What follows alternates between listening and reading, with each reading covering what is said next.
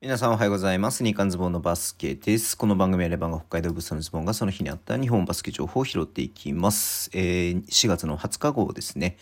はい、今日ね、B1 ビッツやってましたけれども、ちょっとニュースがね、いろいろありますんで話していこうかなと思います。はい。えっ、ー、と、まず、アルバルク東京、ジョーダン・テイラーですけれどもね、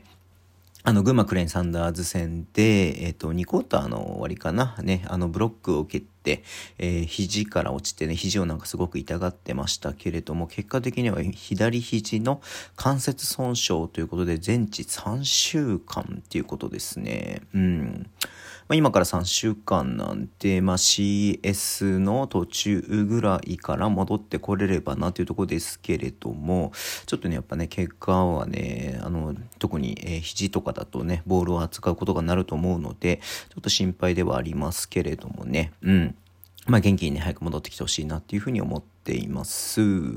で、これがちょっと面白いというか、えー、新しい試みのような感じに思ったんですけれども、千葉ジェッツがですね、スペイン一部のね、えっ、ー、と、レアル・ベティスという、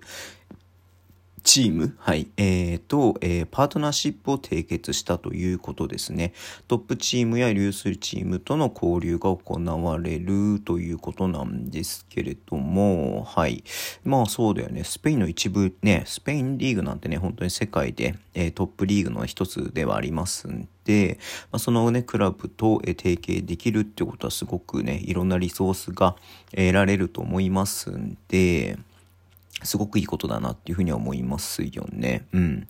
えー、もちろんなんかこうね、いろんなチームがこういうことやっていけばいいな、いいなっていうふうに思いますし、まあ選手もそうですし、スタッフね、特に、えー、なんかこう強化といいますか、いろいろとね、学ぶことはたくさんあると思いますんで、まあこれはあのね、あの、何、コーチとかだけじゃなくてね、まあその運営の部分においても、うん、そういったところではこのね、えー、提携っていうのは素晴らしい、こう素晴らしいとか、まあね、こうどう生か習慣にもよるとは思うんだけれども、えー、すごくね、注目していきたいなっていうふうに思ってます。最後になりますけれども、えー、楽天ね、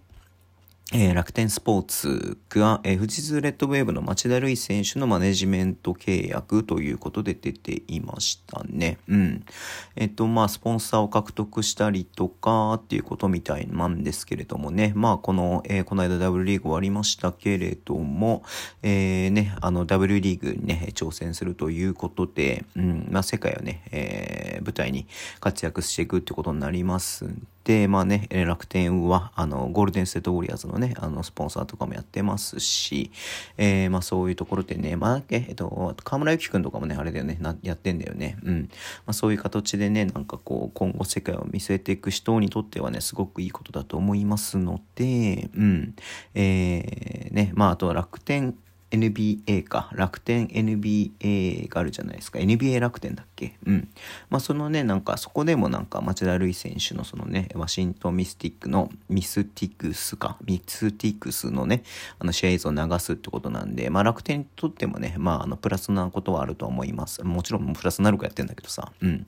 えー、まあね、まあ日本のファンにとってもだからまあプラスなるなっていうふうに思いますので、はい。えー、すごくね、これもね、どうなっていくか楽しみにしたいなっていうふうに思ってています。はい。えー、では今日はね、こんなところでお会いしたいと思います。Twitter でも以上発信します。フォローお願いします。YouTube 毎日やってます。ラジオとこのアプリで聞いてる方はとボタンを押してください。では今日もお付き合いいただきありがとうございます。それでは、いってらっしゃい。